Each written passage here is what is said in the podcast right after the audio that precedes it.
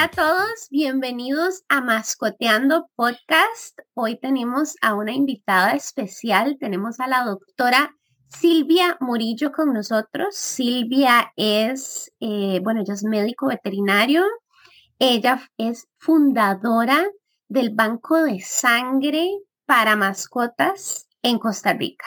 Y bueno, este Banco de Sangre se fundó en el 2017. Ya vamos a hablar un poquito más de esto.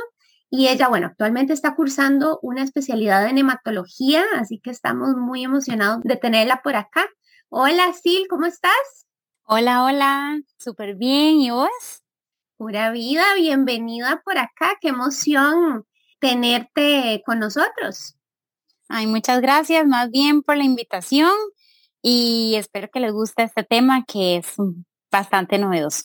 De hecho, bueno, hay muchísimas preguntas. Me imagino que en este momento nuestros escuchas deben estar pensando como, como, como, un banco de sangre para mascotas. Contanos un poco más sobre eso, porfa.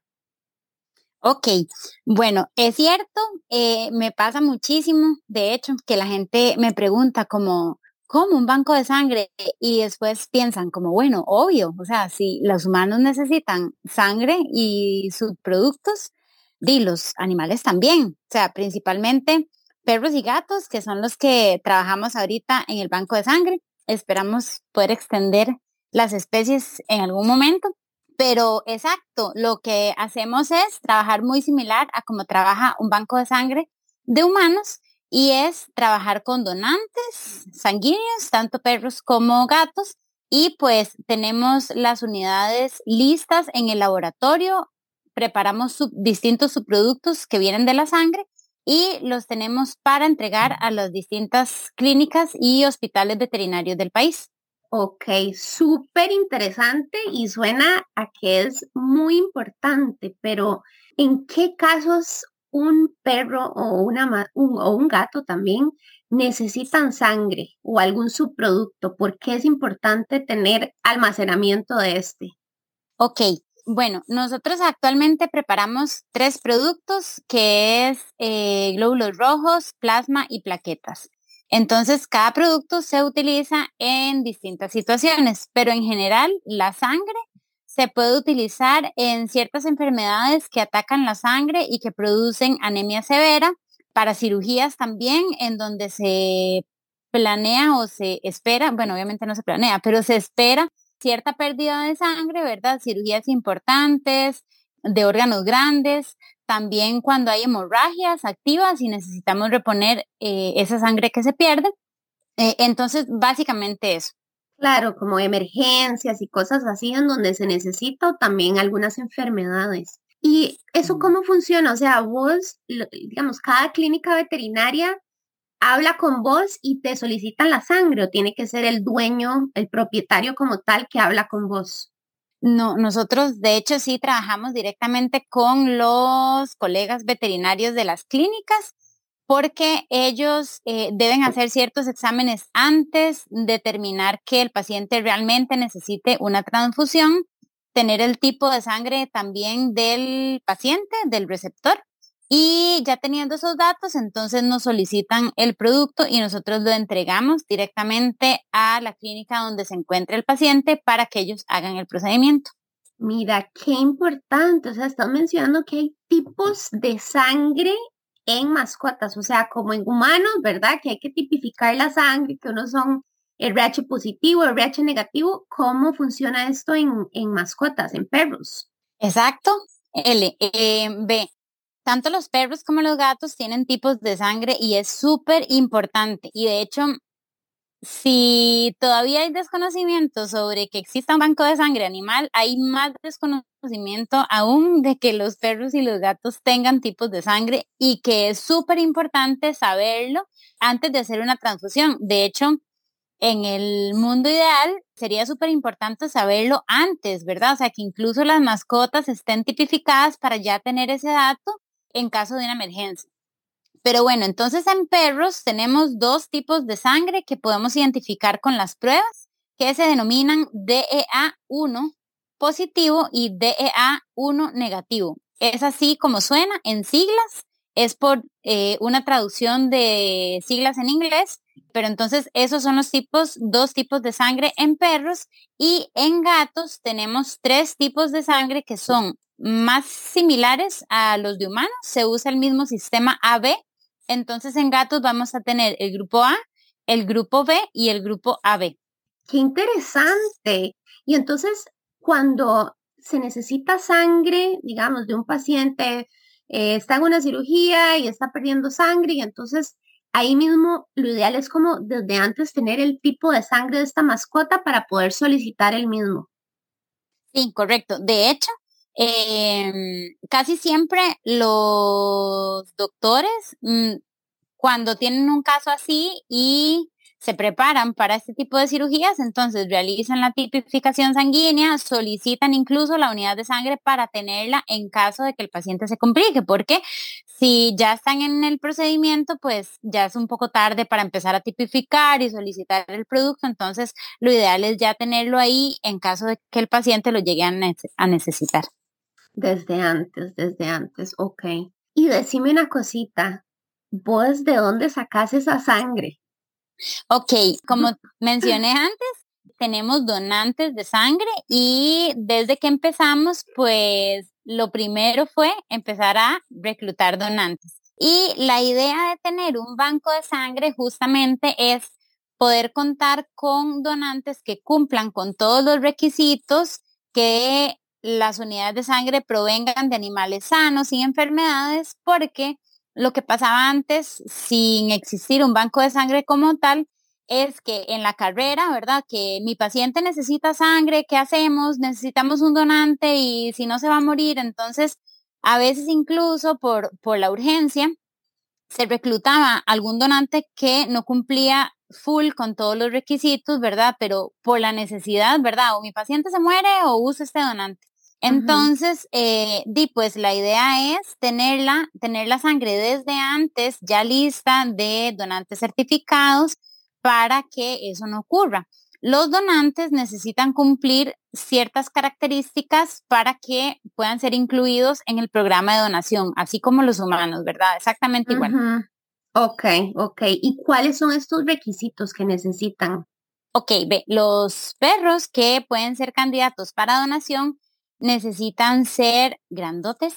Entonces, siempre eh, vamos a considerar más de 25 kilos deben pesar. Ese es el peso, el peso mínimo que necesitamos para que puedan donar sangre. Deben ser animales adultos jóvenes que tengan de 1 a 7 años de edad y en general animales sanos que no hayan tenido enfermedades en el pasado, que sean de buen carácter también, porque la donación de sangre incluye cierta manipulación. Realmente no trabajamos con animales agresivos por nuestra seguridad y porque es un proceso que si es un animal que es demasiado ansioso o que es agresivo, y tampoco vale la pena hacerlo pasar por todo eso por obtener una unidad de sangre, ¿verdad? Entonces, em, siempre nos aseguramos que el animal colabore porque la teoría dice que la donación de sangre es voluntaria, pero nosotros no le podemos preguntar al perro si quiere donar sangre, ¿verdad? Entonces, esto, esto se hace a través del dueño, ¿verdad? Que pues obviamente nos da la autorización y que el animal realmente colabore para el proceso. Sí, porque me imagino que no pueden sedar al, al paciente, digamos, que le van a extraer la sangre, porque sí, se contaminaría la sangre. Entonces, tienen que ser animales tranquilos que pasen todo el proceso sin estrés alguno. Exacto. Exacto. Vieras que, bueno, la sedación sí se permite, pero es una sedación con medicamentos. Hay ciertos protocolos permitidos, entonces sí hay ciertos medicamentos que se puedan usar.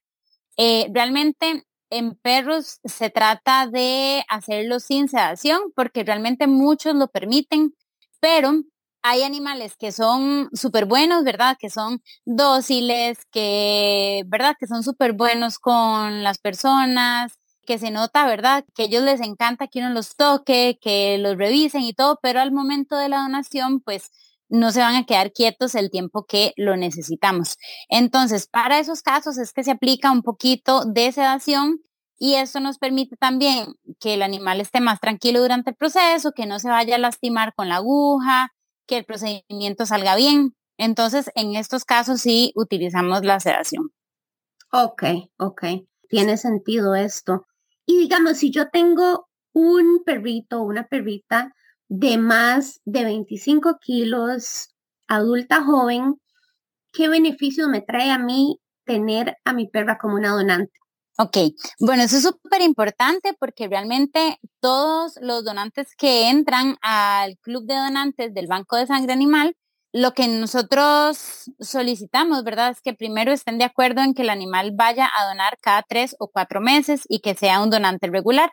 Entonces, esto nos permite que cada donación nosotros realizamos exámenes de sangre, esto incluye un hemograma completo, pruebas para descartar enfermedades sanguíneas y desde la primera donación realizamos el tipo de sangre que, bueno, obviamente este es un examen que solo se hace una vez, el tipo de sangre no va a cambiar, pero entonces eso nos asegura tanto a nosotros como al propietario que su animal está completamente sano y en caso de que nosotros detectemos alguna alteración, pues vieras que también nos ha permitido detectarlo de forma temprana y poder recomendar que se hagan otros exámenes y detectar pues alguna enfermedad a tiempo. Claro, buenísimo. Entonces, si tiene beneficios tanto, o sea, bueno, para tener sangre en el banco de sangre, ¿verdad? Para algún perro que en algún momento lo necesite, pero también para mi mascota que sepa qué está pasando, ¿verdad? Exámenes preventivos. Exactamente. Y, pues, obviamente, y uno de los principales es que van a poder ayudar a otra mascota en necesidad. Y di, pues lo primero que uno piensa es, si mi mascota necesitara sangre, yo quisiera que haya disponible y quisiera que, que mi mascota pueda tener la oportunidad de recibir los productos que necesita. Entonces, principalmente eso es lo que hace, di, pues a los propietarios ir a donar sangre. Y es lo más importante porque estamos salvando la vida de otra mascota que en algún momento puede ser la nuestra. Totalmente. De hecho, bueno, ya en el pasado, eh, gracias a tu banco de sangre, a una perrita mía pudo recibir, eh, creo que eran plaquetas o plasma, era plasma que necesitaba en ese momento para una cirugía, así que yo por siempre agradecida de, de tu trabajo y de que tuvieras eso disponible porque eh, cuando realmente se necesita, uno hace lo que sea por tenerlo disponible. Así que muchas gracias. Exacto, con todo gusto. Vieras que de verdad es súper lindo ver, ¿verdad? Que tantas mascotas se salvan y realmente hay mucha escasez de donantes, o sea, siempre cada vez se necesitan más y a veces no tenemos sangre y hay que correr y entonces ahí la, la gente también entiende más sobre la importancia y le dicen a sus vecinos y a sus familiares que los que tengan candidatos para donación de sangre, que pues que lo hagan, ¿verdad? Pero, pero a veces tiene que haber esa necesidad para que de verdad las personas entiendan la importancia de esto. Totalmente. Y si decinos una cosita, entonces, ¿cómo te podemos, si alguien quiere, ya sea necesita tu servicio o quiere comentarle al veterinario que existís o nada más quieren más información sobre esto, ¿cómo te pueden contactar? Ok, nosotros tenemos ahorita eh, la página de Facebook y la página de Instagram a nombre de Banco de Sangre Animal Costa Rica. Entonces pueden entrar a la página, hay de hecho montones de material súper bonito, videos de donaciones, videos de pacientes que están recibiendo la sangre, también tenemos, bueno, millones de fotos, eh, material educativo sobre la donación de sangre, sobre los tipos de sangre, sobre los distintos productos sanguíneos que tenemos disponibles y para qué se usan.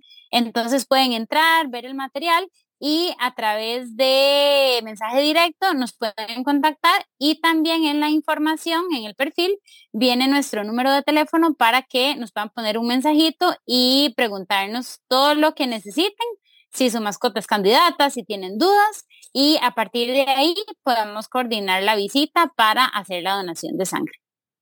Perfecto. Te agradezco muchísimo todos estos datos, el trabajo que haces y ojalá que sigan creciendo esos, esos donadores para poder salvar muchas más vidas. Ay, muchísimas gracias. A mí me encanta que la gente conozca más sobre el tema, porque de verdad hay mucho desconocimiento. Entonces, gracias, muchísimas gracias por invitarme y espero volver a estar en este podcast tan lindo.